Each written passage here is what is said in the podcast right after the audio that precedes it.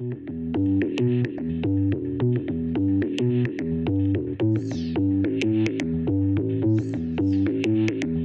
fois, on a des choses pour aller le même vite, mais nous empruntons des chemins différents. C'est comme tout autour d'une montagne. Vous voulez aller au sommet de la montagne, et chacun peut prendre un sentier.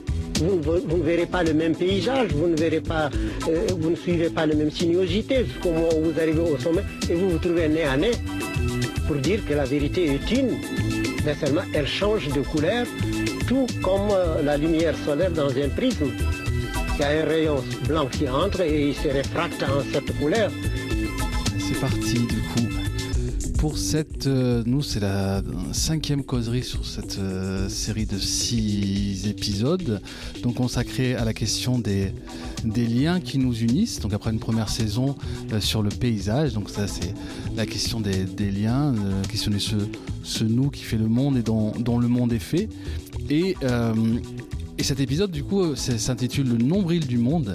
Et chaque épisode est sous les l'égide, on va dire, d'un proverbe ou d'une citation. Et euh, pour cet épisode, c'est Jean de La Fontaine, le fameux. Je me sers d'animaux pour instruire les hommes. Placer l'homme au centre de l'univers et considérer que toute chose se rapporte à lui, c'est ce qu'on appelle l'anthropocentrisme. Placer l'homme au centre de l'univers et considérer que toute chose se rapporte à lui. Et de l'anthropocentrisme à l'anthropomorphisme, il n'y a qu'un pas. Et l'univers de Disney est là pour en témoigner. D'ailleurs, Disney est sorti tout à l'heure. Parmi la grosse centaine de longs métrages d'animation produits par Disney, on en compte plus de la moitié dans lesquels des animaux, des objets, des plantes ou des émotions ont un comportement humain. Et à l'opposé, il y a ces œuvres qui proposent d'adopter le regard de l'animal en filmant à sa hauteur, ou encore de penser comme une plante le temps d'un film ou d'une expérience théâtrale avec un objectif à peine dissimulé, tordre le cou au Disney Gaze. Cependant, une question philosophique se pose alors, peut-on vraiment se mettre à la place d'un non-humain? Et on en cause avec Claire Perraudot, qui est comédienne, metteuse en scène, autrice et co-créatrice de la compagnie Livernu, et Vincent Deville, maître de conférences en histoire et esthétique du cinéma à l'université Paul Valéry Montpellier 3. Merci à vous deux tous de participer à cette causerie. Et on va démarrer du coup tout de suite avec, euh, avec Vincent, si ça te va Vincent.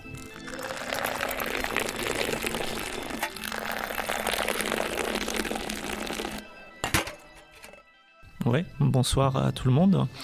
Euh, donc, bah, pour parler de cette question générale de la représentation de la nature dans les arts, euh, des liens qui nous unissent, et puis aussi donc des moyens peut-être de, décentrer nos perceptions anthropocentrées, je me suis posé la question, euh, enfin c'est la question qui m'a été posée en quelque sorte, euh, qui serait que peut le cinéma à cet endroit-là?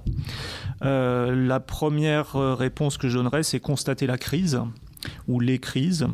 Euh, il y a un film pour moi qui est assez significatif qui s'appelle Le Diable probablement de Robert Bresson, un film de 1977, euh, qui est peut-être un des premiers grands films euh, écologistes ou à portée écologiste, qui est vraiment un film en phase avec son temps puisque Bresson nous montre à un moment donné dans, ce film une voiture et à l'intérieur de cette voiture il y a des livres jetés comme ça sur la banquette arrière et on voit qu'à l'époque, exactement à la même époque donc où, où Bresson fait son film en 77, mais entre 75 74 sont sortis toute une série de livres qui alertent l'opinion publique euh, sur euh, déjà euh, une crise environnementale, climatique, écologique, quel que soit le nom qu'on puisse lui donner.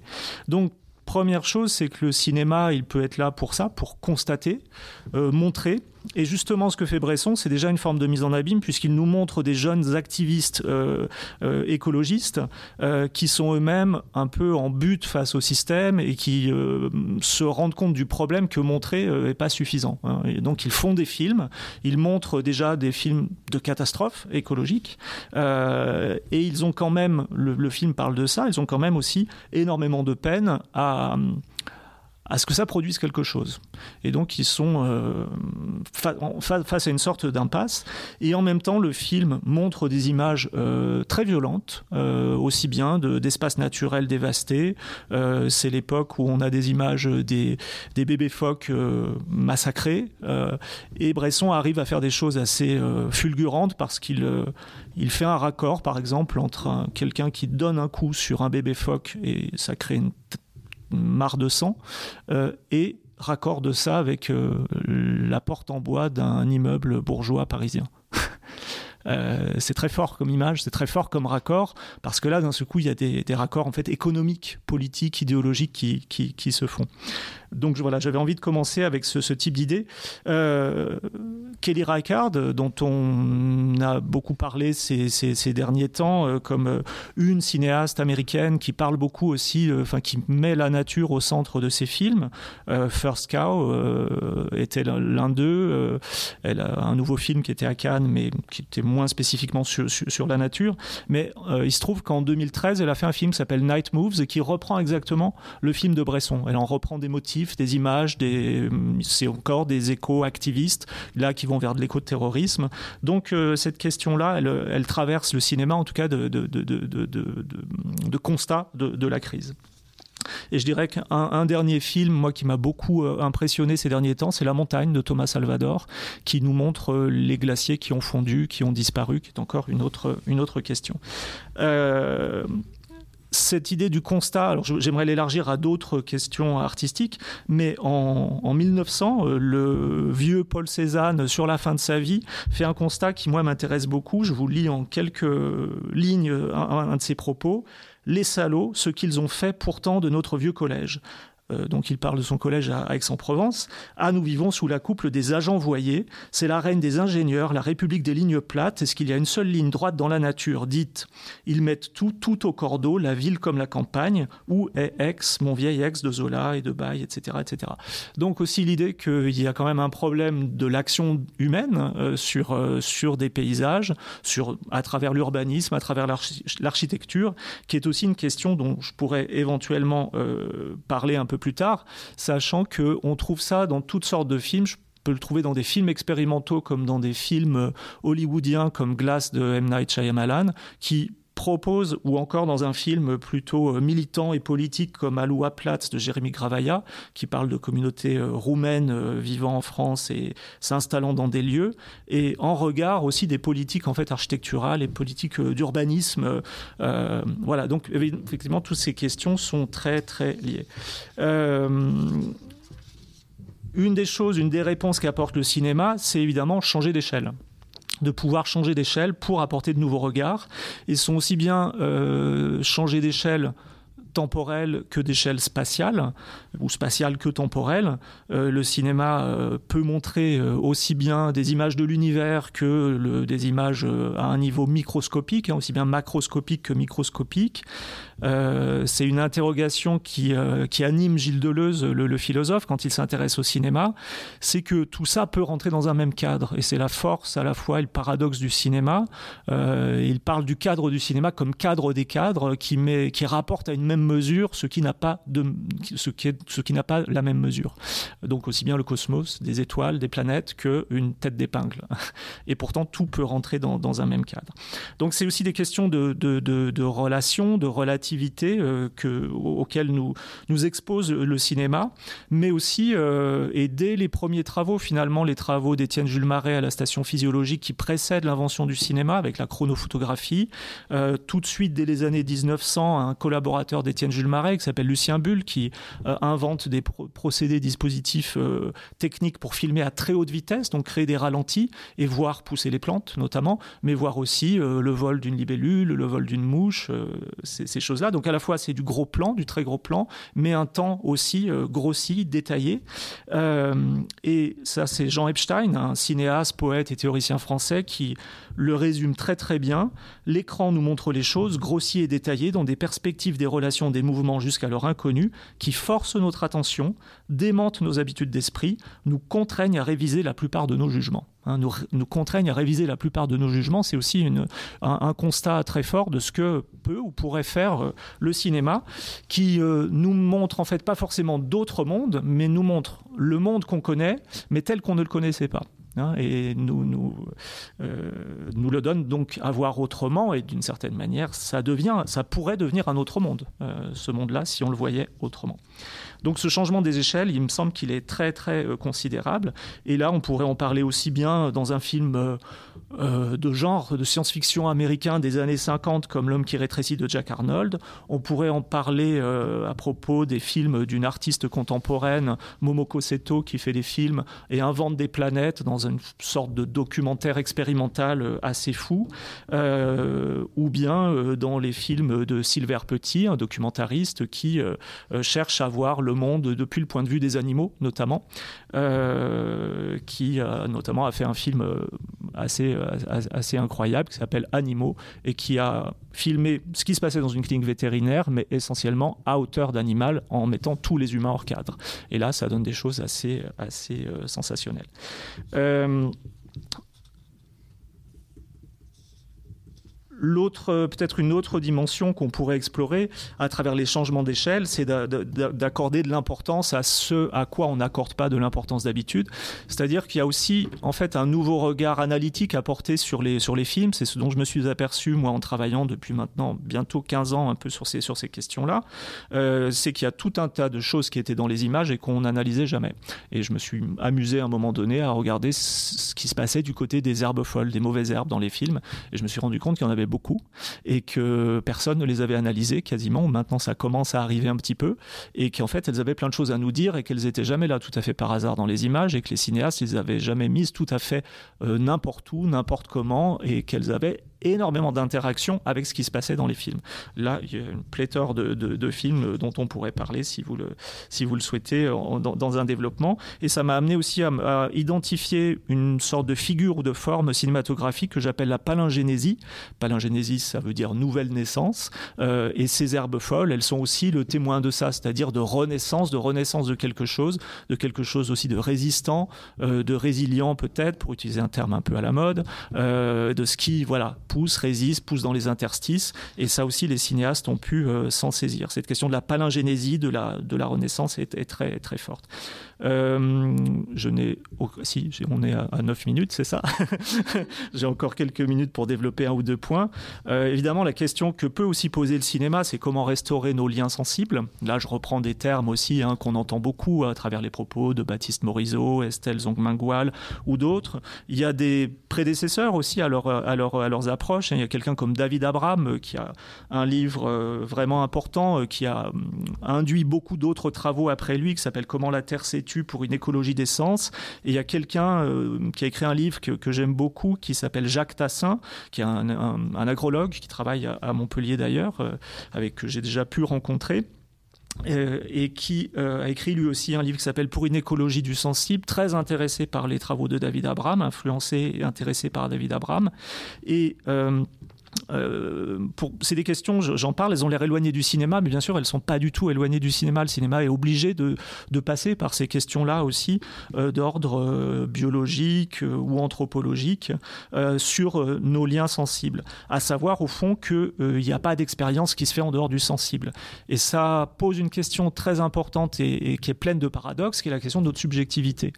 Comment est-ce qu'on restaure au fond, on refonde une part de nos subjectivités, mais autrement, euh, tout en gardant euh, des réserves et des et des oui des réserves et des précautions pour que cette subjectivité ne revienne pas à la fois elle est ce qui nous donne accès aux sensibles, euh, elle, elle, ce qui montre qu'on est bien des, êtres vivants, euh, qu'on n'est pas nous-mêmes encore complètement réifiés dans des rapports peut-être socio-économiques, socio-marchands, qu'on a une, sensibilité qui est là et qu'il faut travailler et qui est important de travailler. Et c'est là où l'art euh, nous fait travailler ces sensibilités. Mais en même temps, la réserve et le paradoxe, c'est que cette sensibilité ne doit pas revenir sous une forme de subjectivité qui elle-même remet l'homme, l'anthropose au centre et comme centre de tout. Donc voilà, là il y a une vraie difficulté au fond théorique et méthodologique, mais on pourrait aussi en, discuter tout à l'heure. et peut-être un, dernier point euh, euh, qui serait la question des collaborations et des interdépendances dont le cinéma aussi peut nous faire état. Et je donnerai un seul exemple, mais il y en aurait d'autres à donner. C'est tout un mouvement qui a lieu euh, en ce moment, mais depuis plusieurs années maintenant, de ce qu'on appelle l'éco-processing. C'est un terme donc anglo-saxon. le processing, c'est le développement des images dans le cadre de développement d'images argentiques. Il y a tout un, un réseau aujourd'hui international de laboratoires alternatifs, indépendants qui ont cherché à garder une, pratique et une technicité en fait de la pratique argentique qui a fondé le cinéma et qui s'est pratiqué pendant plus de 100 ans et qui se pratique encore aussi dans l'industrie. Hein. on a tendance à penser qu'il n'y a plus de cinéma argentique, c'est pas vrai du tout. Il y a encore un cinéma argentique dans l'industrie, mais il y a aussi tout un cinéma argentique donc qui s'est fondé en fait sur les ruines de euh, cette industrie argentique quand elle a été remplacée par l'ère du numérique euh, et des gens réunis en association, en collectif, euh, ont cherché à continuer à développer des techniques, mais à développer aussi des techniques qui soient non polluantes, puisque l'activité de développement chimique de l'argentique était fortement polluante. Qu'est-ce qui se passe si on remplace euh, toutes les chimies, comme on les appelle, euh, qui servent à développer une image sur une pellicule argentique, si on les remplace par des produits, alors ce sont encore des produits chimiques, mais issus d'une chimie naturelle, et que euh, cette chimie naturelle, on arrive à la produire avec de, des orties, de l'aquilée millefeuille ou du thym ou d'autres plantes encore, qui vont pouvoir à proposer ce qu'on va appeler une agentivité, leur propre euh, action sur les images. Et euh, ben, une aquilée millefeuille ou, ou une ortie n'aura pas la même action sur le développement d'une image et ne donnera pas la même plasticité aux images. Donc euh, elle vient dire son mot. Enfin, c'est là où l'élément naturel, l'élément végétal apporte son propre point de vue, on pourrait dire, sur les images, en apportant sa propre part de créativité dans les images.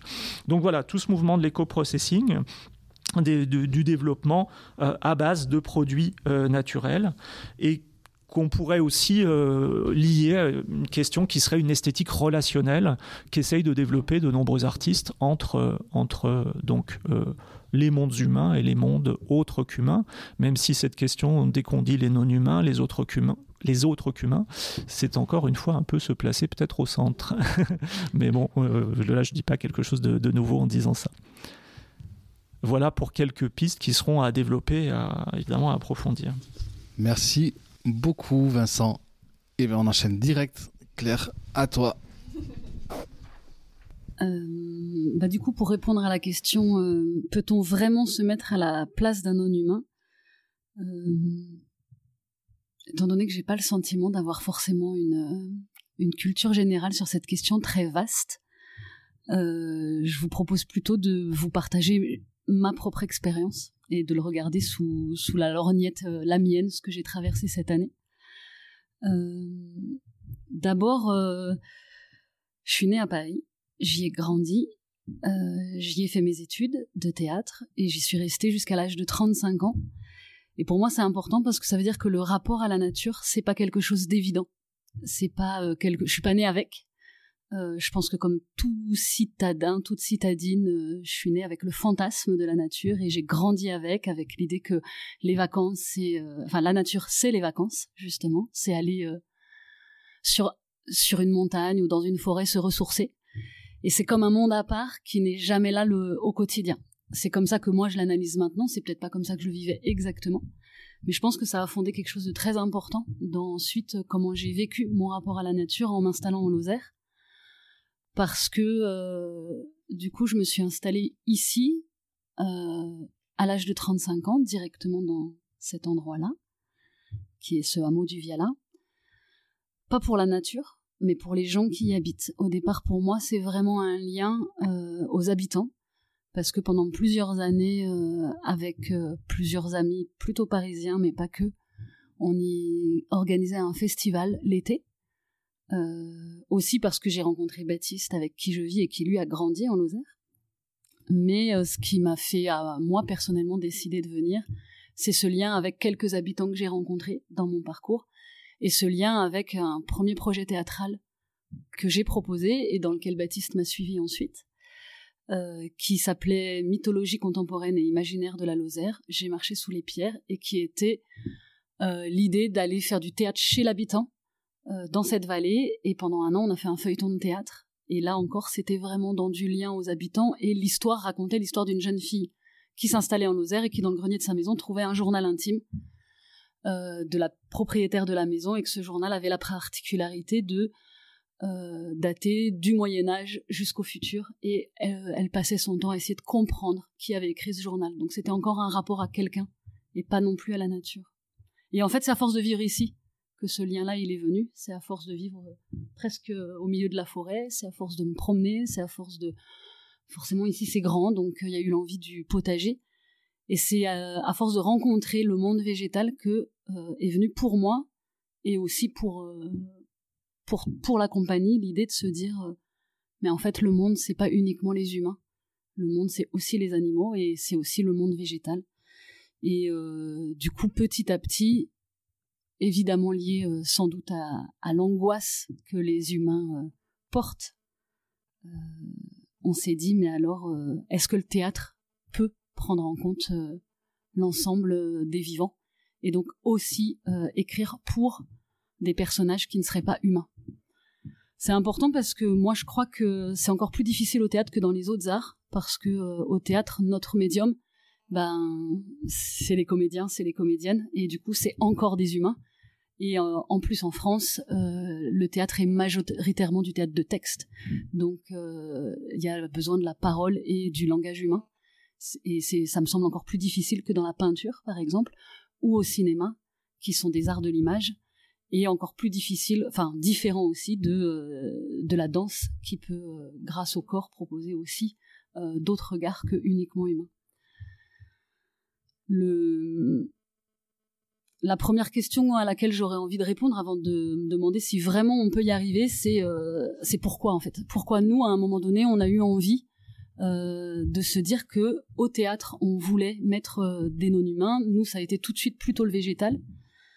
Euh, je pense que ça a été, c'est venu euh, pour nous de l'idée de se mettre à considérer que le monde n'appartient pas qu'à l'homme, justement, pas qu'aux êtres humains, et considérer que nous, on est seulement des habitants, et qu'à partir du moment où on est des habitants, bah, on l'est au même titre que euh, les animaux, au même titre que les êtres végétaux, et puis qu'on est finalement que des habitants parmi d'autres, et puis quand on vit en Lozère, on se rend tout de suite compte, la première chose qu'on voit, c'est qu'en fait, on est moins nombreux que les autres vivants. Euh, on prend plus de place, sans doute. On a plus d'effets, mais on est beaucoup moins nombreux et donc peut-être on peut arrêter de parler que de nous. Euh, pour nous, ça a été vraiment une gageure parce que euh, je crois vraiment que le théâtre historiquement c'est d'abord l'art des, des, humains, l'art des problèmes humains. si on prend la tragédie grecque, ben c'est tout ce qui questionne sur le rapport au Dieu et au choix euh, les êtres humains, euh, la tragédie, c'est euh, en fait l'issue est sûre, il n'y a pas de choix. Comment on va faire pour vivre dedans? Et ça, ça concerne vraiment que les humains. et puis après, ça évolue, mais ça reste toujours des problèmes d'humains, avec le pouvoir souvent. Et nous, on s'est dit, mais en fait, nous, c'est notre seul médium, et, et on veut écrire un théâtre qui prenne en compte tous les vivants. Et pour moi, qui suis d'abord comédienne avant d'être autrice et metteur en scène, même si je le fais aussi maintenant, euh, bah, être comédienne, c'est d'abord me mettre à la place de quelqu'un d'autre. Et du coup, euh, au départ, pour moi, il y a une évidence à l'idée de me dire que je peux me mettre à la place de n'importe qui, que ce soit un humain ou que ce soit une chose ou que ce soit un animal ou un végétal. J'ai appris à faire ça depuis que je fais du théâtre, en fait. Et euh, ce que je trouve intéressant, c'est euh, que c'est toujours une pratique qui est vouée à l'échec, en tout cas qui est toujours parcellaire. On sera jamais, euh, je peux jamais sortir d'une interprétation en me disant euh, là ça y était quoi. Si j'ai joué Antigone par exemple il y a très longtemps, je me suis jamais dit euh, là c'est bon, Antigone c'était moi. Et du coup si je me dis que je dois me mettre à la place d'une ortie, ben je suis pas sûre de de trouver ça plus difficile. Je dirais, je sortirais toujours en me disant, bah, de toute façon, je n'étais pas une ortie. Mais par contre, j'ai, j'ai des techniques ou j'ai des habitudes pour essayer de m'en approcher. Et ce qui est intéressant en fait, c'est que à partir du moment où j'essaye de m'approcher d'un autre que moi, quel qu'il soit, alors moi, euh, je regarde le monde autrement. Euh, si j'essaye de, si je reprends par exemple, parce que je pense que c'est facile pour tout le monde de l'imaginer, si je reprends le personnage d'Antigone, à partir du moment où moi je travaille pour essayer d'être Antigone, je vais regarder le monde autour de moi comme si j'étais Antigone. Je vais sans doute me tromper parce que Antigone non plus, elle n'est pas là pour me dire comment elle pensait, donc ça va être toujours une interprétation de ma part. Mais ce qui est sûr, c'est que moi je vais regarder et les personnes autour de moi et le monde qui m'entoure autrement. Et du coup, euh, ça me semble un, projet acceptable de me dire, euh, de dire je vais, je vais tenter de regarder le monde euh, comme un animal ou comme une plante. si je sais que j'y arriverai pas tout à fait, mais que ça va changer mon regard, que ça va, alors de mon point de vue, l'agrandir, parce que moi, c'est ce que j'ai un peu répondu sur les post-it, c'est que j'ai le sentiment que, peut-être à force d'avoir tenté, que les êtres végétaux sont plus sensibles au monde que nous les humains, en tout cas ont plus de récepteurs de ce qu'est le monde, et j'ai le sentiment que quand je tente de, me mettre à la place d'un végétal, je suis, euh, je sens, je ressens plus de choses ou des choses plus larges que moi, qui sont peut-être pas du tout ce que le végétal ressent, mais dans nos marches pour essayer d'écrire les dialogues des plantes, on, a tenté, on a fait des résidences dans des lieux, pendant en général c'était une semaine, et on décidait de rencontrer un seul être végétal. Pas tous les êtres, on en choisissait un, et, j'ai le senti, et on essayait de, on passait des, heures à côté. Euh, moi j'essayais de me mettre dans la même position par exemple j'essayais de et j'ai senti que c'était différent si je choisissais un être végétal qui était un buisson et qui était pour moi euh, du coup pluriel en fait avec plein de branches ou si je prenais une fleur qui était comme euh, plus unitaire dans ma perception à moi et que ça me crée pas la même manière de regarder. Du coup euh, au bout du compte c'est toujours c'est jamais tout à fait réussi c'est jamais au bout mais par contre j'ai sentiment qu'on écrit un trajet qui lui a de la valeur et euh, pour terminer, ça me il me semble que ça nous a fait beaucoup bouger d'écrire Dialogue des plantes parce que notre premier la première chose qu'on a partagée quand on a pensé à ce projet, c'est qu'on a dit alors on veut euh, sortir l'homme du théâtre, sortir de l'anthropocentrisme justement, et on voudrait euh, que le monde végétal puisse s'exprimer au plateau. Et puis donc on s'est imaginé on fait aussi beaucoup de théâtre de marionnettes et d'objets, donc on, a réfléchi à représenter les, végétaux ou à écrire pour eux. Et puis très vite, euh, on a abandonné cette idée-là en fait, comme si c'était vraiment une fausse bonne idée d'humain de, se dire euh, en fait on va écrire et, la ronce va dire ça et l'ortie va dire ça et le chêne va dire ça et, en fait on s'est dit on va utiliser des mots humains et du coup on, on va complètement faire ce qu'on veut pas faire c'est anthropomorphisé. Et en fait, on s'est rendu compte que ce qui bougeait, c'était ce que je disais, notre manière, nous, de regarder le monde, et on a tenté, c'est peut-être pas non plus, on ne sait pas si c'est une bonne idée, mais on a plutôt tenté, à travers ce spectacle ensuite qui s'appelle Dialogue des plantes, de raconter un trajet qui est d'une perception d'humain à aller vers une attention au monde végétal et donner de plus en plus de place au fur et à mesure de ces dialogues qui sont des,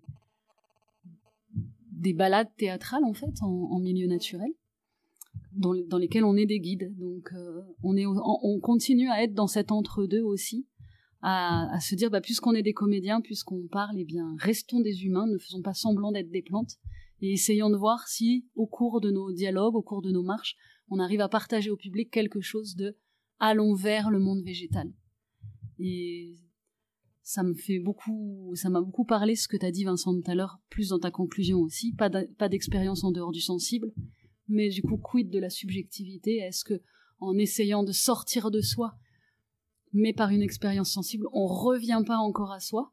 Et je crois que pour, ça me semble être un sujet infini.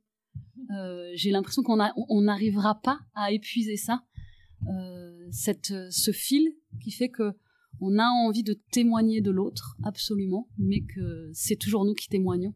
Donc à quel endroit on est devant, à quel endroit on arrive quand même à s'effacer. Euh, voilà, moi ça me semble que c'est... On n'y est toujours pas, mais que par contre, ça vaut le coup de toujours tenter. juste vous dire que si vous le souhaitez, tout à l'heure, on a, on a écrit des dialogues, on a tenté de faire parler vraiment les végétaux, qu'on a choisi de les, d'en faire des choses audio et pas des scènes de théâtre pour qu'ils restent justement pour n'avoir que la voix euh, des humains et pas leur corps et que si vous voulez on pourra en écouter un extrait euh, si jamais ça a du sens dans la conversation qui suit.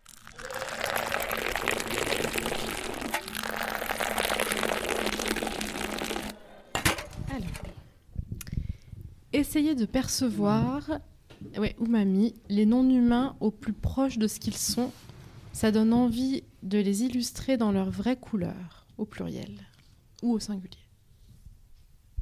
C'est croquis, je crois. tu vois Toi Tu peux la refaire avec T'en as mis 7 en fait, t'as vraiment, vraiment mis 7 papiers. Essayez de percevoir les non-humains au plus proche de ce qu'ils sont. Ça donne envie de les illustrer dans leur vraie couleur. Si tu peux préciser.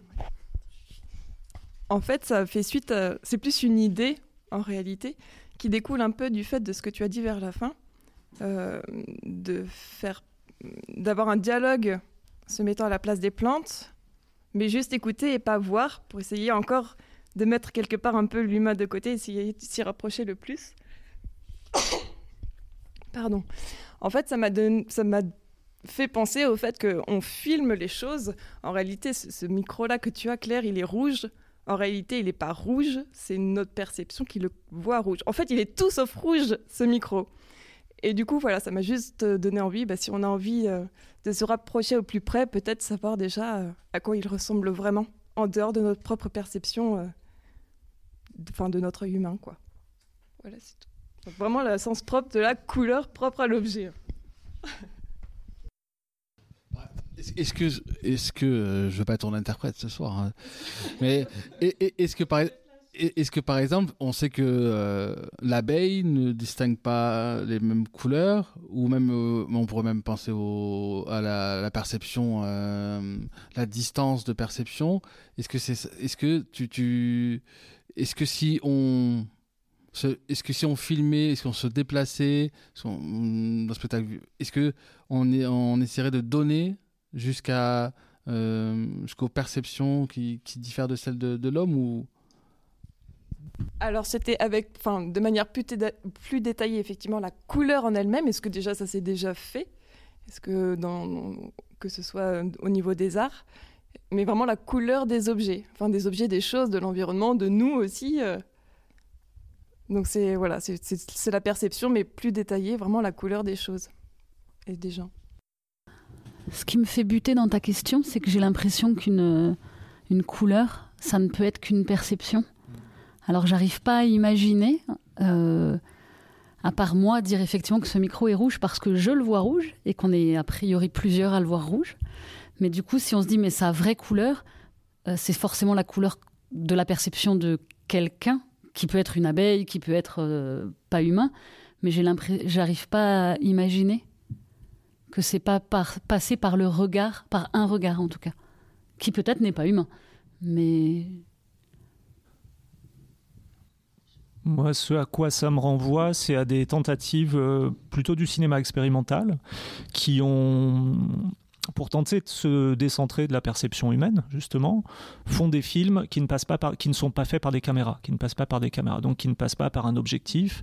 Les images qui sont fabriquées, qui vont être projetées et montrées, euh, ne sont pas passées par euh, une machine qui s'appelle la caméra, qui est un œil, euh, à travers laquelle regarde l'œil de, du ou de la cinéaste qui veut faire son film. Mais des dispositifs plutôt qui vont euh, chercher, alors peut-être à interpréter ou à révéler quelque chose. Alors pas seulement d'une couleur, ça vaut pour les formes aussi, la forme des objets, peut-être leur couleur, mais ça vaut peut-être plus pour leur forme, en dehors euh, d'une perception humaine. Donc là, il y a des, tentatives, je peux en donner une ou deux euh, historiques, et puis peut-être je peux reparler du, bleu, d'une expérience que j'ai pu faire moi euh, dans les expériences euh, historiques, alors, en fait, les expériences historiques, il faut les faire remonter avant le, cinéma, il faut remonter aux origines de la photographie, à quelqu'un comme. Euh, Henry, Henry, Henry William, William Fox Talbot, non c'est ça, voilà, pardon, William Fox Talbot, un des inventeurs de la photographie, qui fait d'abord des, empreintes en fait de végétaux euh, avec euh, des, procédés chimiques euh, qui ne passent pas par un appareil photo encore, mais qui sont quand même de premiers types de photographie, d'inscription, d'empreintes, d'objets euh, d'objets là, donc euh, vivants, végétaux. Je ne sais pas s'ils sont encore vivants quand il le fait, mais euh, dont on garde l'empreinte et la trace sans être passé par une perception ni humaine au départ, ni une perception technologique, mais une perception plutôt là presque biologique, mécanique à travers cette empreinte. Je, peux penser à un héritage de ça d'une certaine manière. C'est un film qui s'appelle Mothlight de Stan Brakhage dans les années 60 qui colle directement sur de la pellicule euh, transparente, des ailes d'insectes, euh, des herbes, des végétaux, des fleurs, etc. Et va ensuite refilmer ça quand même avec une caméra et projeter ça.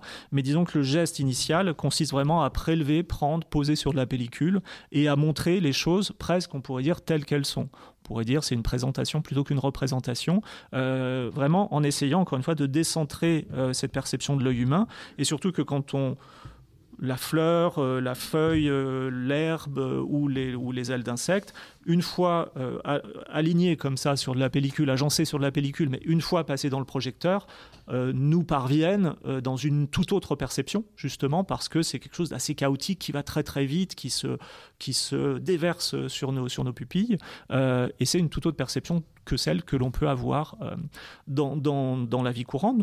Au-delà de notre perception usuelle, ça devient une sorte de perception esthétique ou de perception de, euh, idéalement, mais là c'est aussi un fantasme, ce serait la perception de, de, de, de, l'insecte lui-même qui serait dans un champ d'herbe, etc., de, fleurs, etc. Et je peux donner un, exemple. Il y a quelqu'un aujourd'hui qui s'appelle Karel Doing, qui fait des phytogrammes, qui euh, cherche justement à révéler euh, la forme et la couleur et l'intensité euh, lumineuse des végétaux en les euh, trempant dans certaines euh, solutions euh, chimiques le plus naturel possible. Il va aussi justement vers, des, vers des, solutions naturelles et en les posant sur de la pellicule avec aussi un effet de, révélation, d'inscription, d'empreinte qui sont encore une, forme voilà, dérivée des, origines de la photographie et qui déjouent en fait les, les nos perceptions usuelles, nos perceptions optiques et, et les outils qui ont été inventés par les humains, donc les caméras, les appareils pour faire des images. Et puis dernier exemple peut-être, pardon, je suis un peu long, mais sur la couleur. Un jour, j'en parlais tout à l'heure à Mathieu avant l'enregistrement, j'ai fait une expérience euh, très euh, spontanée, euh, sans du tout savoir ce qui allait se produire.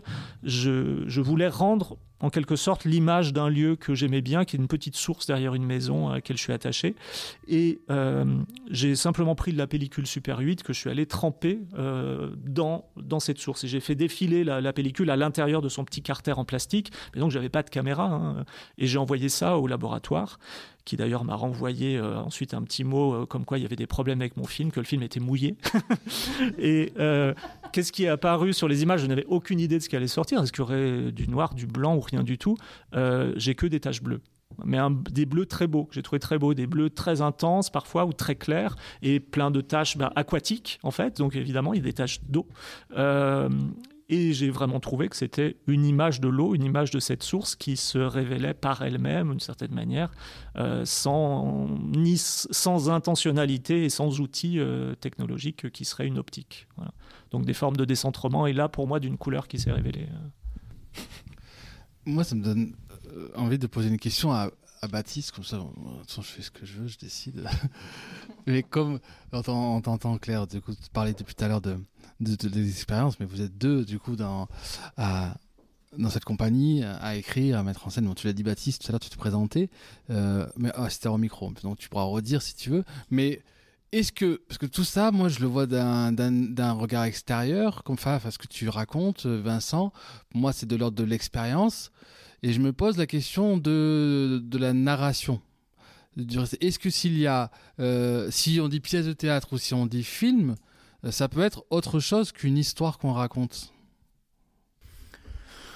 au tout début, quand on a euh, eu envie de, cette réflexion éclair de comment on amène les plantes sur un, plateau, on s'est tout de suite posé la question du récit et de qu'est-ce qu'on qu'est-ce qu'on peut raconter avec. Et très vite, il y a eu l'idée de la poésie, de la question d'une écriture poétique qui peut sortir facilement d'une narration classique, d'une histoire ou d'un et qui, permet qui ouvre d'autres champs et qui ouvre aussi d'autres champs en réception en termes d'émotion et en termes de. Euh, donc ça, pour nous, ça a été une réponse, ou du moins une envie d'expérience aussi d'écriture. Et ensuite, ça a été, euh, comme l'a évoqué Claire tout à l'heure, l'idée aussi bien pour nous en, termes d'expérience d'écriture d'être en milieu euh, naturel, dans, dans, dans des milieux euh, habités par euh, les végétaux, les animaux, les insectes, euh, etc. D'écrire là et ensuite d'emmener aussi les spectateurs dans, dans ce milieu-là. Donc plutôt d'aller d'aller à la rencontre de, des végétaux en, milieu naturel plutôt que de les faire venir sur le plateau.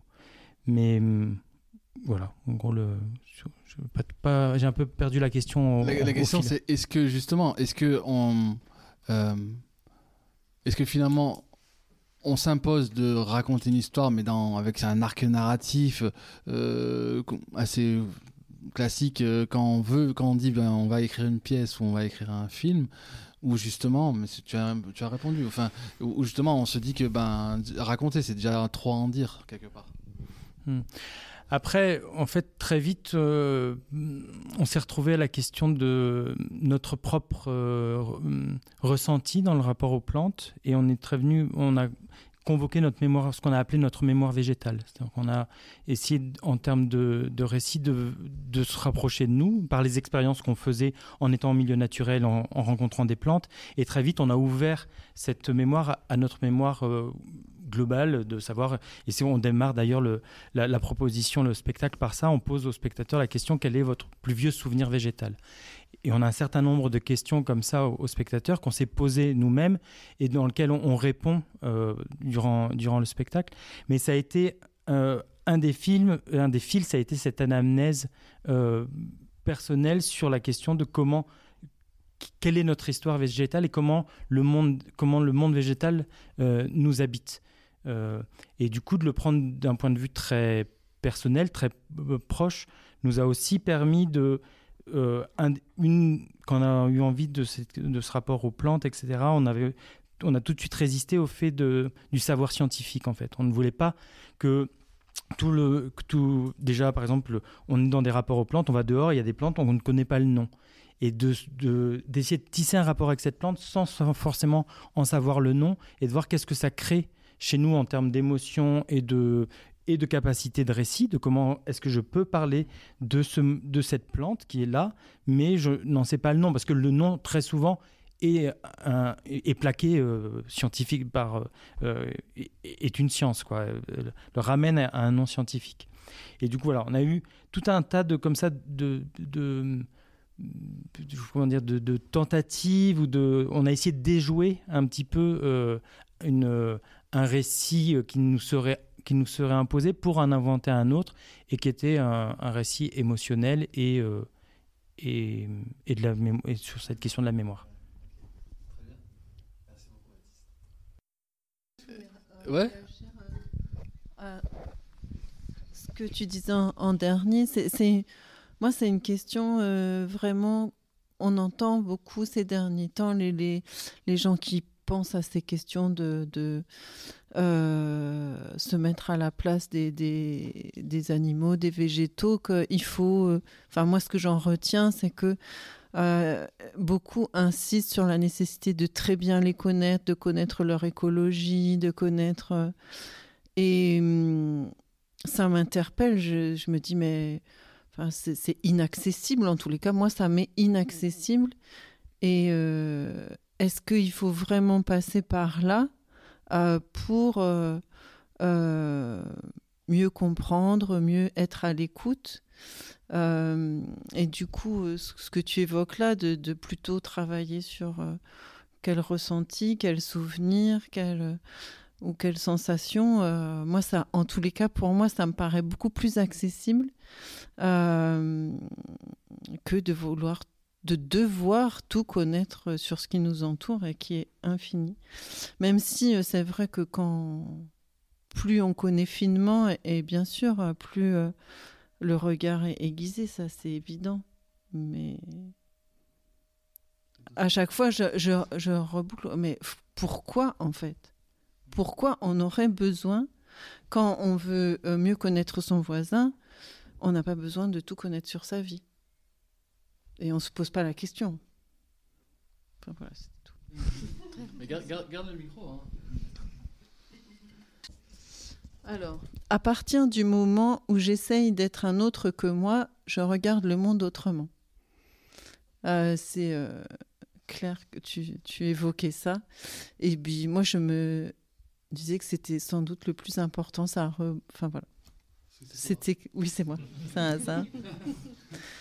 Euh, c'est presque ça dans, euh, la question qu'on se pose. Est-ce qu'on peut euh, se mettre à la place d'un autre vivant?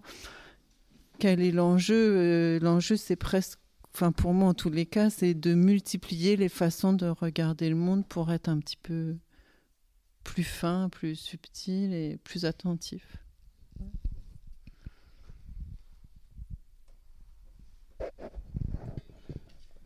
Est-ce que justement, comme tu travailles aussi sur ces questions, un peu, Lulmila, c'est les pièges là, j'oriente, je, vous fais croire que c'est participatif euh, quand on veut, mais en fait, il euh, fallait pas se présenter, fallait pas se présenter avant. Euh. Est-ce que sur sur ça tu veux réagir?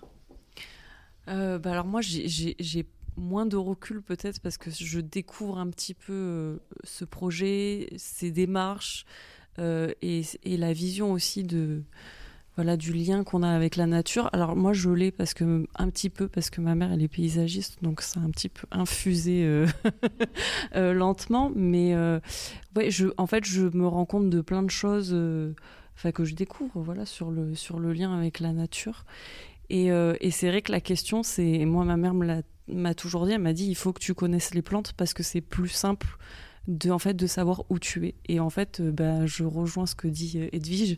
En fait on peut pas tout connaître. Et puis les noms ça, connaître les noms latins des végétaux par exemple je sais pas si ça nous fait être plus attentif et plus aimant envers les végétaux. Donc du coup je voilà, ça c'est plutôt un avis personnel plus qu'un avis par rapport au projet artistique, mais c'est une question aussi que je me pose. Est-ce que ça fait être plus sensible et avoir un lien plus proche avec le, le non-humain avec les végétaux si on connaît mieux? Mais est-ce que tu peux préciser quand même le, conseil de ta maman là? Euh, Elle te dit si tu sais, c'est pour mieux savoir où tu es. C'est ça que tu, as dit Où tu es et, où, et que tu respecteras mieux aussi. Mais je sais pas en fait si c'est vraiment euh, si c'est vraiment un bon conseil. voilà. Et du coup ça rejoint ce que disait Edwige. Pourquoi et en fait est-ce que vraiment c'est c'est vraiment une prérogative ou pas? C'est marrant, on en a parlé à la causerie euh, numéro 2, qu'on vous invitera à écouter aussi, dès qu'elle sera en ligne, sur euh, Vassivière, où j'avais, ben, tu as parlé tout à l'heure, de, tu as cité euh, Estelle Zongmengel, et, euh, et qui elle-même citait une naturaliste, dont j'ai oublié le, le nom, pour le coup, et, et qui elle, justement, dit, ben, dit tout, le contraire, dit que en fait, c'est à partir du moment qu'elle a connu le nom des plantes, donc peut-être qu'elle se rapproche plus de ta maman, tu vois, qu'elle s'est sentie euh, familière. Parce que, tu vois, Edwige, c'est vrai que tu n'as pas besoin de connaître tout de ton voisin, mais, quand, mais de dire je connais même pas son nom, quelque part, c'est pas signe vraiment que tu, tu t'es intéressé quelque part aussi. Moi, j'ai quand même l'impression que souvent, euh, les noms, ils enferment. Et je pense que c'est très différent euh, le nom qu'on donne à une plante, qui est un nom euh, scientifique d'une langue étrangère souvent, et le nom de son voisin, parce que c'est le nom qui lui a été donné par deux personnes ou quelques personnes, parce que parfois c'est un surnom, euh, mais c'est une relation en fait. Après, j'imagine qu'il n'y a pas de, il a pas de règle en fait. Je pense que ça dépend du, rapport de chacun. mais je trouve ça, c'est marrant parce que je trouve que ce que tu notais tout à l'heure, Edwige, je rejoins ensuite la question derrière, c'est que il y a un savoir qui peut, il y a plein de formes de savoir et je pense qu'il y a des savoirs qui peuvent vraiment éloigner mhm. de l'objet et nous tenir à distance. Et par exemple, moi, j'ai une grande passion pour la lecture, mais je pense que les livres de botanique, ils peuvent nous éloigner de la nature. Ils peuvent rapprocher certaines personnes des plantes. C'est pas une.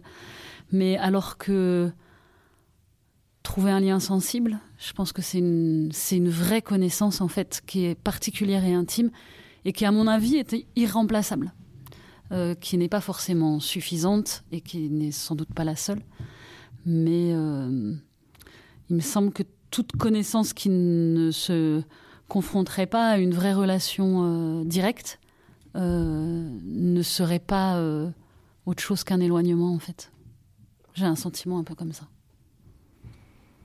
Moi, ce que j'entends dire euh, bah, de scientifiques, par exemple, comme euh, quelqu'un comme Francis Allais, euh, spécialiste des, arbres, c'est lui, ça, son, cheval de bataille depuis longtemps maintenant, c'est de dire qu'il y a besoin d'un rapport sensible, de l'expérience aux choses, avant peut-être même de les connaître, avant de les connaître. Alors, pourtant, c'est une parole de scientifique, hein, mais il redit à quel point pour lui le fait à un moment donné d'avoir dessiné les, arbres, ça a été décisif, plus au fond que euh, d'avoir euh, fait toute la démarche scientifique. Et il dit bien à quel point toute sa formation scientifique euh, l'avait euh, éloigné de cette expérience, d'une expérience sensible, d'une expérience de la beauté notamment, où dans sa formation à l'époque, on disait surtout ne trouvez pas ça, il ne faut pas que vous trouviez ça beau, si vous trouvez ça beau, vous n'avez pas le recul, vous n'avez pas l'objectivité, etc. Tous ces discours qu'on a quand même beaucoup, beaucoup entendus, dont on peut assez euh, justement dire aujourd'hui qu'ils sont faux, quoi. cette, fausse objectivité, elle est quand même très, très discutable. Euh, alors après, on peut se dire qu'effectivement, devoir connaître le nom des plantes, le nom scientifique, etc., nous, peut nous en mettre une barrière, en fait, et nous en éloigner et, freiner le, mode d'accès. Et en même temps, là, je sais pas, j'ai juste une, une, expérience personnelle euh, qui n'a rien à voir avec le cinéma. euh, c'est que je vais souvent sur une place à, Montpellier. Euh, il y a des arbres, ça fait plusieurs années, et c'est seulement euh, il y a quelques temps où je me suis dit, mais en fait, c'est quoi ces arbres? Je, je, savais qu'ils étaient là parce qu'en plus, ils font de l'ombre en été, donc ils sont très utiles. Euh, on les apprécie pour ça. Et puis, en fait, bah, c'est des robiniers faux acacias. plus le nom est marrant, est très beau. Et ben, je dirais que d'une certaine manière, quand je vais sur cette place, je vois plus, je vois les arbres. Euh, du fait que je me sois posé la question, euh, tiens, comment s'appelle-t-il? Qui est-il? Ah, C'est toi, c'est Robinet Faux Acacia. Euh, ben, je le regarde différemment. J'ai un autre rapport à ça. Alors, ça, vient uniquement du fait que toutes ces questions sont dans la société maintenant et qu'elles sont débattues un peu partout, comme on est en train de le faire aujourd'hui. Et je dirais que ça n'est pas que un frein à l'expérience, au fond. Hein. Moi, je résiste pas à l'envie de vous raconter un, truc aussi. en fait, il y a le, maître spirituel d'un auteur malien que j'aime beaucoup, qui s'appelle Amadou Ampateba. Donc lui s'appelle Tierno Bokar. Et quand Amadou Ampateba lui a demandé de lui parler du savoir, il lui a dit qu'il y avait trois il lui dit, bah, j'ai une, histoire à, ce propos. Il lui dit, il y a trois façons de connaître le fleuve euh, Niger. On est au Mali, dans le fleuve Niger. Il dit, le premier de, première façon, premier degré, c'est celui, justement, c'est celui de l'érudit. C'est celui qui a tout lu sur le fleuve Niger, qui, qui connaît les relevés topographiques, hydrométriques, tout ce que tu veux, sur le bout des, sur le bout des doigts. C'est un, un érudit. Et le deuxième degré, c'est quand cet érudit, tout, tout savoir, s'est dit, ok, c'est bien beau, mais j'ai jamais vu le fleuve. Donc il va aller jusqu'au fleuve. Et là, arrivé au fleuve, il a, euh, il sent la, fraîcheur de, l'eau, justement les animaux qui s'y déplacent, il les voit, il les sent, il les perçoit. Donc ça, il arrive, c'est le deuxième degré. Et il a un troisième degré, et ce troisième degré, c'est de, savoir c'est lorsque euh, cette personne-là plonge euh, dans le fleuve. Et du coup, je trouve ça intéressant parce que finalement, malgré tout ce qu'il a mis quand même en chemin, c'est euh, le fait d'avoir euh, accumulé des connaissances, mais, mais de s'être dit ce n'est pas ce pas assez. Mais on pourrait très bien imaginer que il soit aussi, c'est pas forcément linéaire les, les 3 degrés. On peut très bien imaginer, c'est ton histoire sur la place à Montpellier, que tu es à force de fréquenter le fleuve, tu as envie d'en savoir plus et d'aller voir des bouquins et te dire ah ouais d'accord en fait depuis 1500 ans les eaux ici. C'est-à-dire exactement l'inverse de commencer par plonger et puis de remonter vers, et de remonter vers la connaissance. Ouais, mmh. Pourquoi c'est si difficile pour nous humains de prendre conscience que nous faisons partie d'un tout malgré les images, films, art, théâtre? Comment convaincre? En fait, c'était un peu en réaction à ce que tu as dit, Vincent, sur euh, justement toutes les productions qu'on connaît du cinéma, de l'art, justement, qui, qui alertent sur euh, bah, le fait, voilà, qui nous montrent euh, la violence qu'on impose finalement sur ce, sur ce non-humain. Et je me dis que c'est quand même incroyable qu'on puisse pas, qu'on n'arrive pas en fait à prendre conscience. Peut-être qu'on le fait par moment, mais on n'a pas ce sursaut collectif qui, nous, fait se dire, mais faisons quelque chose. quoi. C'est quand même incroyable de voir l'effet un peu euh, néfaste qu'on peut avoir. Et, tout à l'heure, tu parlais de la montagne, et du coup, ça, me rebondit là-dessus, et je me suis... J'ai pensé à un truc. Moi, j'adore le livre de Thomas Mann, La montagne magique. C'est vraiment mon livre voilà, je le relis de temps en temps, euh, assez régulièrement. Et en fait, il y a un peu cette, euh, cette perception de la montagne, de, ce, de cette personne qui va rendre visite à son cousin dans un sanatorium. Au départ, il pense y être que trois semaines et puis il va y rester sept ans.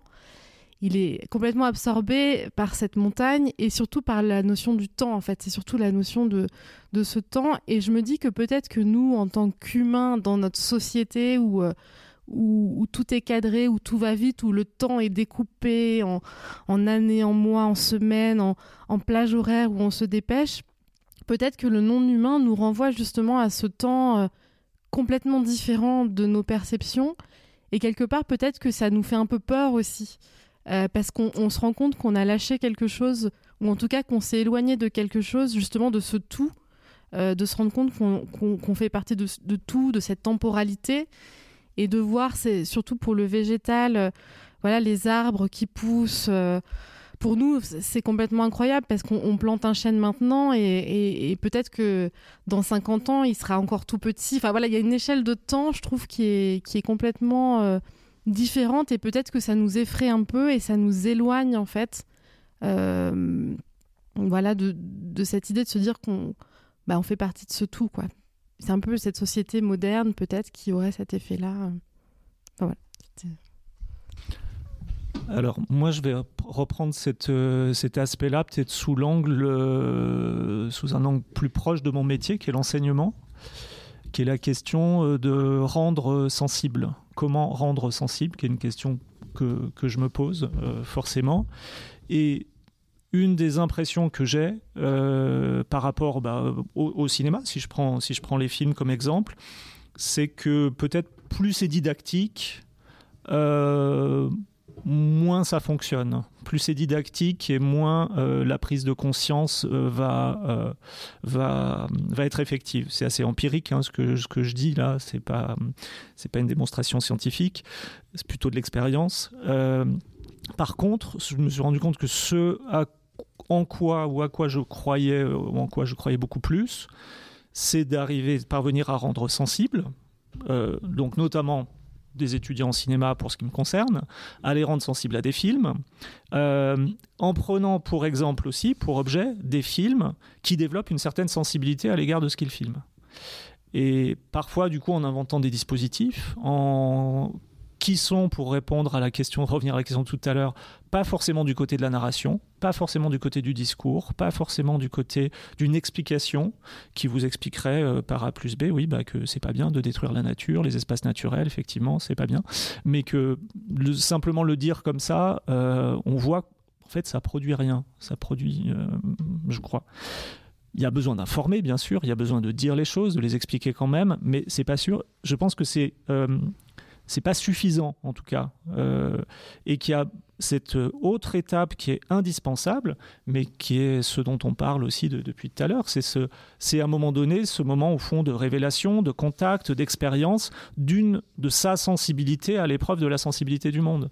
Euh, et moi, dans mon parcours, je pense que à un moment donné, je me suis rendu moi-même beaucoup plus sensible à des espaces et des milieux naturels parce que des films m'y avaient rendu sensible et ces films pouvaient être justement des films expérimentaux. Et je pense là au travail euh, euh, très très beau et très fort d'une cinéaste qui s'appelle Rose Lauder, qui travaille en France et qui travaille sur des paysages, euh, des lieux, euh, mais les, les, fait scintiller. Les fait, elle, elle, travaille une forme de clignotement du paysage ou en entremêlant des paysages dans ses films euh, et en les faisant complètement se mélanger. du, ça, c'est en cinéma argentique. Du côté de, la, de la vidéo numérique, aujourd'hui, il y a un artiste qui s'appelle Jacques Perconte qui fait aussi un travail sur le paysage, sur les éléments naturels et qui euh, hors de la narration, hein, hors de, ne raconte pas d'histoire directement, pas avec du langage, pas avec des mots, mais par contre, ce sont de véritables expériences esthétiques. Et c'est là où je, fais se rejoindre euh, l'expérience esthétique en, art et l'expérience sensible du monde. Et je pense qu'il y a un lien, moi je vois un lien très fort entre les deux. Et je vois que ces expériences artistiques que les artistes nous donnent à faire, nous donnent à voir ou à faire, euh, elles peuvent se transposer dans une expérience sensible au monde. Voilà. Moi, si je crois en quelque chose, c'est, à ça. Euh, pour moi, il y a deux questions dans ta question. Je rejoins tout ce que tu viens de dire, Vincent, parce qu'il y a la question. Bah, je pense que l'art ne peut pas être moralisateur. Je pense qu'alors, il sort de son champ. Euh, et en tout cas, moi, ça m'ennuie, par exemple. En revanche, euh, l'art effectivement peut faire bouger des choses dans la question de la sensibilité et de l'expérience sensible. Mais après, euh, la question de changer le monde euh, et d'un sursaut collectif, pour moi là, elle est une question, me semble-t-il, d'occidental. et et, la question, c'est faire changer les structures pour moi. Et là, on va passer dans un champ complètement politique, mais de mon point de vue, euh, la crise dans laquelle on est, elle n'est pas uniquement euh, la question de l'Anthropocène et de la crise de ce que fait l'humain au monde dans lequel il habite, mais pour moi de ce qu'a fait l'organisation capitaliste occidentale au monde dans lequel on habite. Parce que si on essaye de se placer euh, du point de vue de peuples qui sont encore autochtones, le rapport n'est pas du tout le même. Et je pense que c'est important de ne pas se tromper de champ parce que si on a envie, il me semble que ce qui nous empêche d'avoir ce sursaut collectif, nous ici, c'est qu'on est coincé dans cette structure-là, en fait. Et que du coup, on ne sait pas quoi faire. On ne sait pas et on n'a même pas les moyens, en fait, je crois. Donc c'est plutôt très négatif comme constat. Ça, je pense pas que ça veuille dire que tout est foutu. Mais en revanche, le constat, effectivement, par contre, de produire toujours des images angoissantes, à mon avis, il est contre-productif parce que euh, l'angoisse, ça nous tétanise. Ça nous fait pas agir. Euh, on a été très, euh, j'en parle assez souvent, mais c'est important parce que ce qui a fait bouger notre création théâtrale, c'est euh, la lecture d'une philosophe belge qui s'appelle Isabelle Stengers, qui elle dit ça en fait, qui dit il faut arrêter de dire que la catastrophe arrive. De toute façon, on est dedans. Mais par contre, parler de la catastrophe sans cesse, ça nous angoisse et ça nous empêche d'agir. Alors qu'admettre qu'on est dedans, derrière, on peut se dire alors qu'est-ce que maintenant dedans on peut créer comme solidarité, comme autre manière de faire? Et la question, c'est pas arrêtons la catastrophe, c'est est-ce que dans cette catastrophe on va créer plus de barbarie pour s'en sortir tout seul, ou au contraire, est-ce qu'on va créer plus de solidarité pour essayer euh, bah, de créer aussi de la joie? C'est hyper euh, important ce que tu dis, même par rapport à l'anthropocène, parce que c'est vrai qu'anthropocène, c'est anthropo, donc c'est l'homme, comme si l'homme, mm. mais en fait, toi, tu poses la question de quel homme, en disant, euh, en plaçant le curseur sur l'occidental, l'homme occidental. Et c'est pour ça que certains d'autres ont, proposé d'autres noms que anthropocène, notamment plantation, plantation, plantationnocène, capitalocène. Euh, du coup, c'est vrai que de quel, de quel homme, là, on n'en a pas encore euh, parlé, on parle, mais en même temps, même si c'était induit, implicite dans nos discussions, on ne l'a pas précisé, parce qu'on on parle depuis le départ de perception en fait. Et donc nous, euh, par, de fait, on est ici autour de la table, peu près tous des occidentaux, enfin tous, je ne sais pas. Euh, donc forcément, on parle du, de notre point de vue aussi. Ouais. Bien sûr. Sur cette question, après, c'est d'où d'où on parle peut-être aussi, et que malgré tout, face à cette catastrophe qui est qui peut être comme Claire l'a nommé le capital, il y a aussi un rapport, euh, nous, dans la production artistique, et de, euh, l'art est produit en ville la plupart du temps. Et les, les, productions et les, boîtes de prod, les acteurs, les metteurs en scène et les scénaristes, et pareil pour le théâtre, sont la plupart du temps des citadins.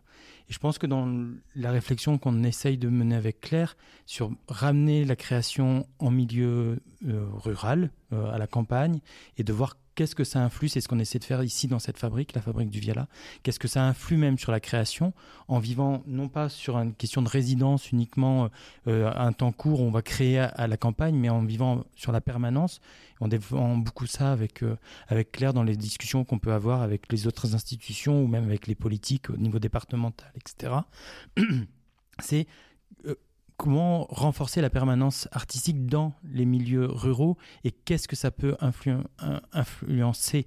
Et même sur le, terme de la pensée je pense que même les, universitaires ont à se poser la question c'est que l'université est citadine et la pensée euh, majoritaire vient de la ville. Et qu'est-ce qui peut se passer? C'est des mouvements comme de, euh, de désurbanisation. Qu'est-ce qui peut se passer en dehors en termes de pensée de réflexion de proposition et d'invention en dehors de, la cité. sans me faire de mauvais jeu de mots, capitale Seine, mais non seulement c'est en ville, tu as parlé de boîte de prod, mais c'est surtout à la capitale en plus. C'est surtout Paris, en fait, quand même. Bah, oui, oui, et puis euh, en plus en, à Paris, et puis euh, nous, euh, liés au ministère de la Culture, etc., c'est très, très descendant et très, et très tracé. Donc, comment on essaye, même au sein de nos productions, de nos réflexions de, création, de subventions, etc., comment on essaye aussi de, de, décaler, de décaler cette chose-là et de, de l'ouvrir? Je pense que nous, on a, en tant qu'artistes, d'avoir un lieu et de proposer ce lieu à d'autres artistes et de l'ouvrir au public, on essaye de faire d'autres propositions en sortant un petit peu de la, de la, du, schéma classique dont on a besoin aussi. Hein, on a besoin de produire, on a besoin de diffuser, on a besoin de, de, faire des dates, euh, tout simplement, mais aussi de réfléchir quels autres espaces de création et de réflexion et de rencontre il peut, il peut y avoir. On fait un dernier point, un dernier petit papier pour finir ce deuxième thé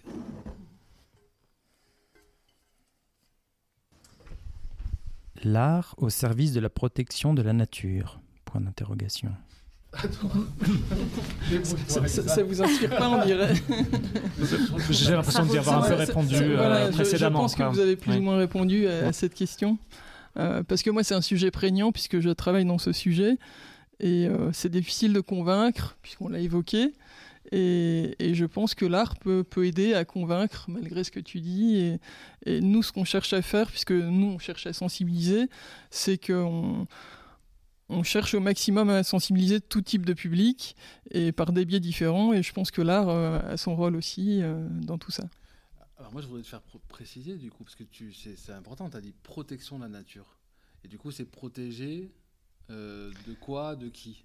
Bah, là, en l'occurrence, je parlais des, êtres euh, vivants euh, non humains, puisqu'on parle de ça. Et de les protéger de qui? Bah de, de l'être vivant humain. Très clairement. De, nous-mêmes. De nous-mêmes. disons, disons-le. ok. On n'est pas le nommer. C'est vrai qu'on a quand même répondu pas mal à ça. Après, moi, ce que j'aime dans ta question, c'est que c'est l'art au service de. Et c'est différent pour moi de donner des leçons, par exemple. pour moi, c'est essentiel parce que moi, nous, on passe par ce biais-là, on sensibilise et on sait très bien qu'il ne faut pas donner des leçons. Mm.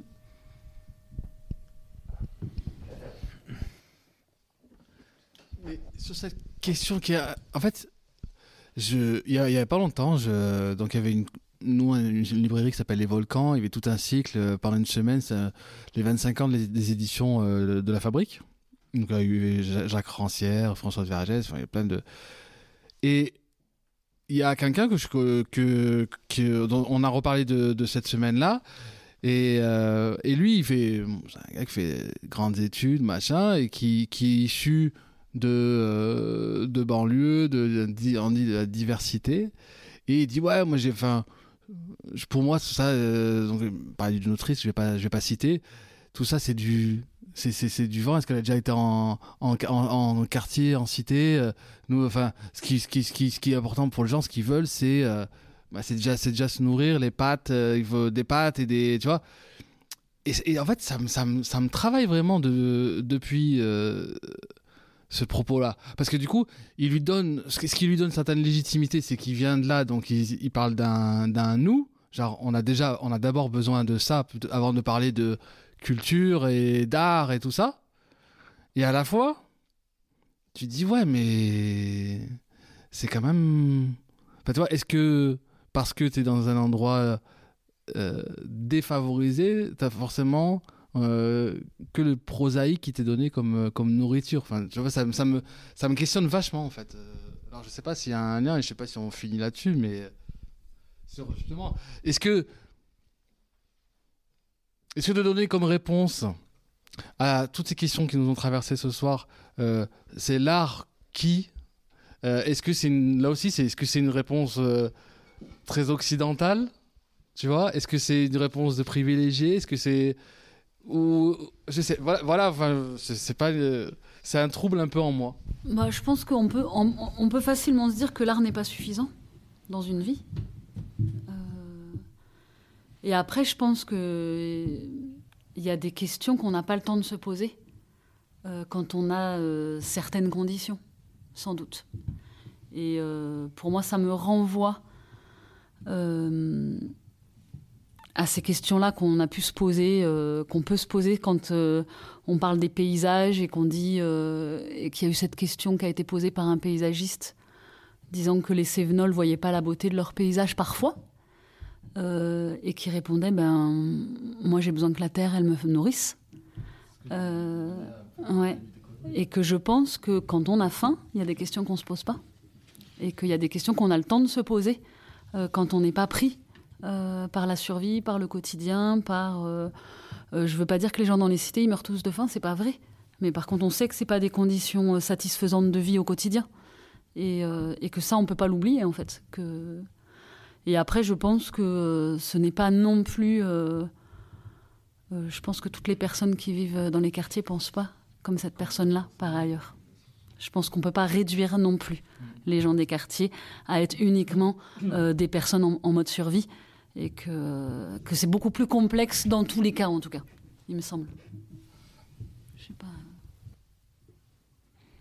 Il y a un, fi- un film qui parle de ça, euh, peut-être, euh, qui peut apporter un éclairage, s'appelle De cendres et de braise, de Manon Hoth et Grégory Cohen, qui sont des cinéastes euh, anthropologues, avec une formation en anthropologie et une formation en cinéma.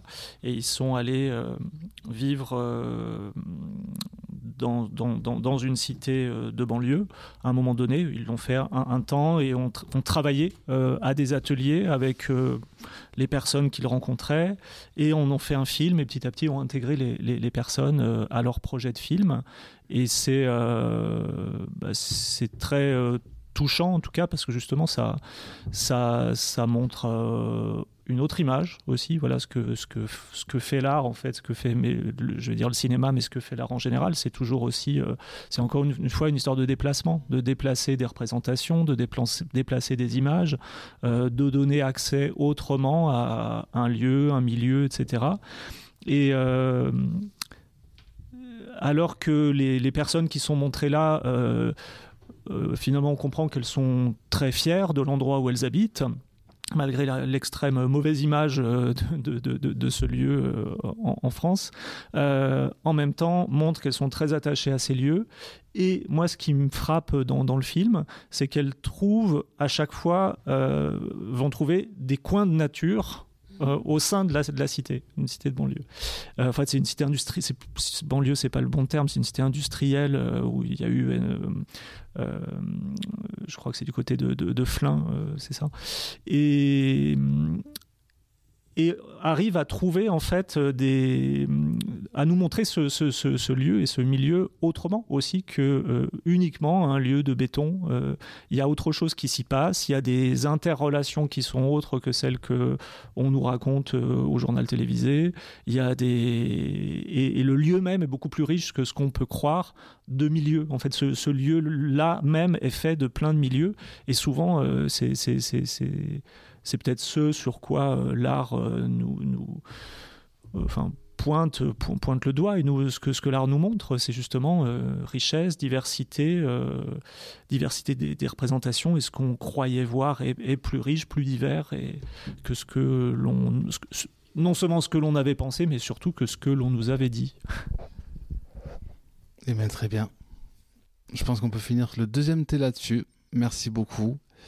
Et je propose pour le troisième thé, pour augurer ce troisième thé, d'écouter euh, du coup euh, ce que vous avez préparé pour nous. Ça vous va?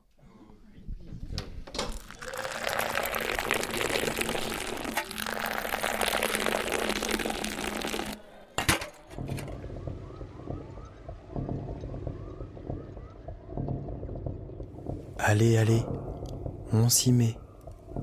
Oui, commençons. Elle est où, Ronce? Elle arrive. C'est pas vrai. Elle est toujours en retard. La voilà. Désolée, Genet. Je me suis accrochée à une de mes congénères, impossible de m'en défaire. Elle était piquante. Ça va, passe-nous les détails. Bon, on pourrait peut-être s'y mettre alors. Allez, allez, on démarre. Oui, finissons-en. Ronce, commence pas. Eh, je n'ai, je n'ai rien dit. Et pour une fois, j'allais dans ton sens. Tu commences par me contredire. Non, je disais seulement oui, c'est la fin.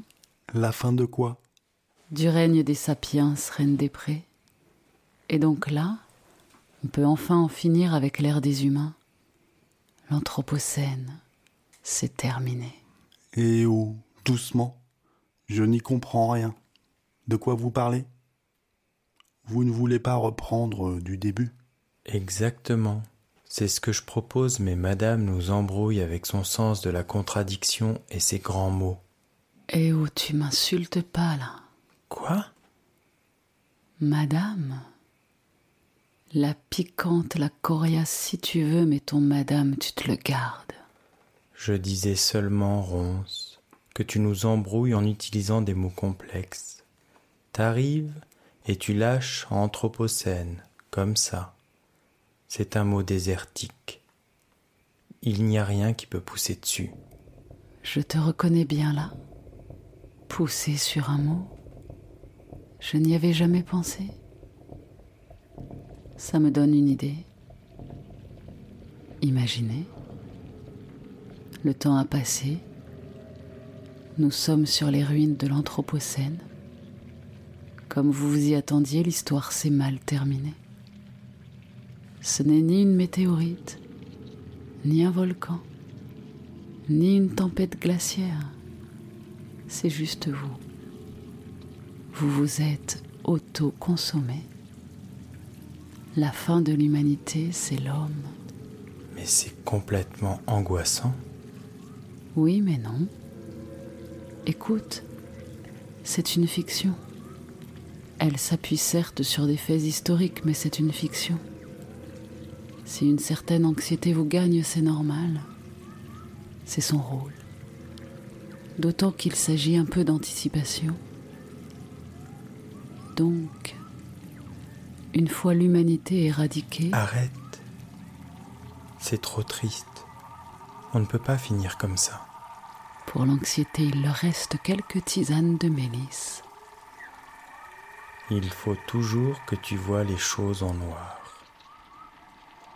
Avec les camarades, nous voulions quand même terminer sur une note positive. Et avec Reine des Prés, nous avons préparé une petite ode au jardinier. Excuse-moi, mais je crois que Ronce m'a un peu convaincu. Et vu la situation, l'ode, là, je ne la sens pas trop. Mais on avait... Moi, je serais plutôt partante pour écrire une autre histoire. Là, on essaye de terminer celle-là. d'y trouver une fin. C'est même Ronce qui l'a proposé. Ah non. Moi, j'ai proposé de commencer par la fin, pas de trouver une fin. J'abandonne. Donc, cela pourrait commencer par et la chlorophylle fut noire. Vert. La chlorophylle, c'est vert, non? Merci beaucoup pour cet extrait. Juste pour resituer, donc ça c'est quelque chose que vous faites écouter au, au casque, c'est ça? Euh... ah, C'est à quel moment de la balade? C'est ce que tu veux dire euh, C'est à l'issue de, la balade, c'est la fin de la balade où on propose aux spectateurs de prendre chacun un casque et euh, on s'était mis dans l'idée de faire parler les plantes, euh, le titre est dialogue de plantes et on s'est dit mais comment qu'est-ce qu'on fait? Est-ce qu'on les fait parler ou pas? Il y avait toute cette question de l'anthropomorphisme, etc. Et, euh, au début, on s'est dit non, on va pas les faire parler, on va plutôt être dans la poétique, comme je disais tout à l'heure. Et à un moment donné, on s'est dit mais si quand même, c'est important en fait de, de, la leur donner une voix et de, d'essayer euh, aussi dans un cadre pour euh, conjurer le sort d'une certaine manière et, euh, et, et d'aller vers la, la, possibilité de la comédie végétale ou de l'humour en fait où on voulait qui est plutôt là grinçant sur la question d'une fin possible ou, quoi mais voilà. Donc c'était c'est cette idée là en fait et ce que j'ai adoré, c'est que en écoutant, parce que du coup j'étais avec Ronce et, et je me disais, est-ce que eux-mêmes se posent les questions qu'on se pose ce soir? Tu vois? Non, tu vois, c'est. Donc, genre, on est supérieur quand même, tu vois, nous on se pose des questions. non, mais c'est, c'est, c'est, c'est, c'est chouette, merci. Le, le, alors, le, le, troisième T, l'idée c'est, que, c'est qu'on n'ouvre pas de nouveaux débats, juste on, on ouvre des pistes. Alors toi, Vincent, tu as donné beaucoup, beaucoup de références euh, de, de, films. Je serais intéressé pour... Euh, parce que je mets justement les. Là, si vous voulez donner chacun, chacune des, des recommandations, justement, pour aller, pour aller plus loin. On a cité quand même beaucoup d'œuvres, on a parlé beaucoup d'art, donc beaucoup... Mais euh, pour aller plus loin sur le sujet qu'on a, a fait qu'effleurer ce soir, donc je serais bien... Si tu avais une filmographie, enfin, les, les, ce que tu as cité là, j'aimerais bien l'avoir pour, pour, le, pour le détail du podcast, descriptif. Mais voilà, si ceux qui veulent donner euh, et ça peut ça peut aussi être autre chose que, que, que de l'art hein, si, si on veut aller plus loin et c'est une manière de clôturer est-ce qu'on peut aller plus loin que l'art? Sur ces questions en tout cas. Euh, bah, je rebondis sur ce qui vient d'être dit peut-être sur la, la question d'anthropomorphisme puisqu'elle était aussi dans le dans le résumé parce que moi j'avais un petit désaccord quand même entre les questions anthropocentrisme et anthropomorphisme. Euh, elles se elles sont pas équivalentes euh, je pense et euh, s'il y a bien un problème d'anthropocentrisme, euh, il n'y a pas forcément, enfin pour moi, un problème d'anthropomorphisme. Euh, C'est-à-dire l'anthropomorphisme n'est pas forcément l'ennemi, pas forcément, mais ce que, ce que, vous venez de, montrer, de, dire et de, faire. Et je retrouvais euh, justement des propos euh, de deux philosophes, euh, l'un l'une qui est Val Plumwood, une philosophe australienne et écologue, et qui plaide pour un anthropomorphisme justement en disant si l'anthropomorphisme signifie écrire un monde actif, intentionnel et écologique, et étendre notre sensibilité aux acteurs et aux éléments non humains, il serait hautement rationnel et en particulier dans la situation écologique désastreuse actuelle d'en avoir davantage. Donc un plaidoyer pour pour l'anthropomorphisme et j'avais suivi aussi à distance pendant le confinement des cours que donnait Emanuele Coccia, donc philosophe que j'imagine vous, vous connaissez aussi parce qu'il est très médiatisé et qui euh, faisait aussi lui ce qu'il appelait un, plaidoyer pour l'anthropomorphisme en disant c'est pas l'anthropocentrisme attention. Euh, il dit c'est une véritable heuristique c'est aussi une, manière voilà de, de, trouver euh, dans, la recherche des, choses nouvelles. Et notamment une des, un des présupposés qu'il remettait en cause c'est de dire mais finalement est-ce qu'on pense que ontologiquement il y a une différence très forte entre les humains et le, et le reste du monde? Parce que c'est ça en fait la question euh, centrale dont on parle depuis aussi le, début à travers ces questions-là, euh, c'est toujours penser qu'il y a une différence fondamentale. Ben, peut-être qu'à partir du moment où on cesse de penser cette différence entre nous et le reste du monde, et, notamment l'anthropomorphisme est une des manières de, penser cette, cette non-différence c'est-à-dire de donner de la parole, du mouvement à des peut-être d'un point de vue humain, mais euh, dit une chose juste à mon, sens, il dit en fait c'est une traduction euh, l'anthropomorphisme, c'est peut-être jamais qu'une traduction euh, de paroles qu'il faudrait traduire en, termes humains pour les comprendre. Donc donner euh, des émotions, de la communication, du langage, et pas justement repousser tout ce qui est pas humain, non humain, dans quelque chose qui serait privé de langage, privé de conscience, etc. Au contraire, c'est réanimer, réanimer le monde, réanimer le monde qui nous entoure, et justement qui n'est pas qu'un environnement, mais qui est plutôt euh, un milieu ou une série de milieux, euh, et pas seulement quelque chose qui serait là pour nous environner, encore une fois au service, à, notre service, mais plutôt des milieux euh, que nous habitons, que nous côtoyons, et au, point de dire que nous sommes nous-mêmes le milieu, en fait. nous sommes au milieu du milieu, nous sommes un milieu, et, de cesser de, penser en termes de frontières et de, de, distinction. Mais je trouve ça, excellent, et parce que en plus, c'est moi qui ai écrit ce texte, et que à l'issue de cette causerie, je me suis déplacé, et je me déplace complètement de, mon texte, et en plus, euh, je me faisais, on était au musée de Mende cet après-midi, et je me faisais cette remarque en voyant justement, je sais plus, c'était... Euh, euh, un élément d'un portique ou je ne sais pas, avec une divinité qui était représentée. Et en fait, on ne fait que ça aussi dans les religions, d'anthropomorphiser euh, l'invisible finalement aussi. Et euh, donc voilà, j'étais en train de réfléchir et c'est vrai que merci de m'avoir fait me déplacer. voilà.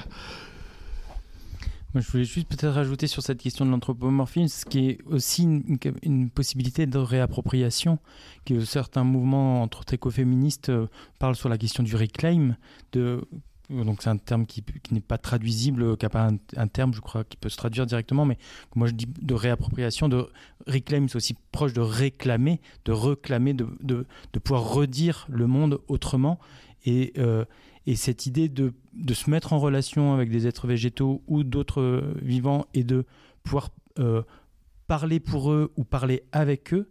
Et donc, ça rejoint aussi la question de nous. un des slogans de, des mouvements écologistes, c'est Nous sommes la nature qui se défend. Et dans cette idée du, milieu et de l'idée de la parole artistique qui vient d'un milieu, c'est Nous sommes le milieu qui parle. C'est-à-dire comment on peut dire à un moment donné, un milieu n'est qu'une somme de relations en fait. C'est juste une, somme de relations entre différents êtres, euh, végétaux, animaux, euh, animaux, végétaux, animaux. Et puis après, il y a aussi la question de la montagne, du fleuve, etc. De, de cet ensemble-là. Et toutes ces relations-là, on peut les raconter en fait, en faire un récit et un récit à notre niveau et aussi un récit qui nous met en relation juste directe avec, euh, avec ces êtres-là et, et de d'écrire une autre histoire. Parce que je crois que l'objectif de tout ça, c'est euh, de d'écrire une autre histoire, ou du moins de conter l'histoire autrement. Donc la question du déplacement, du déménagement, d'un autre point de vue.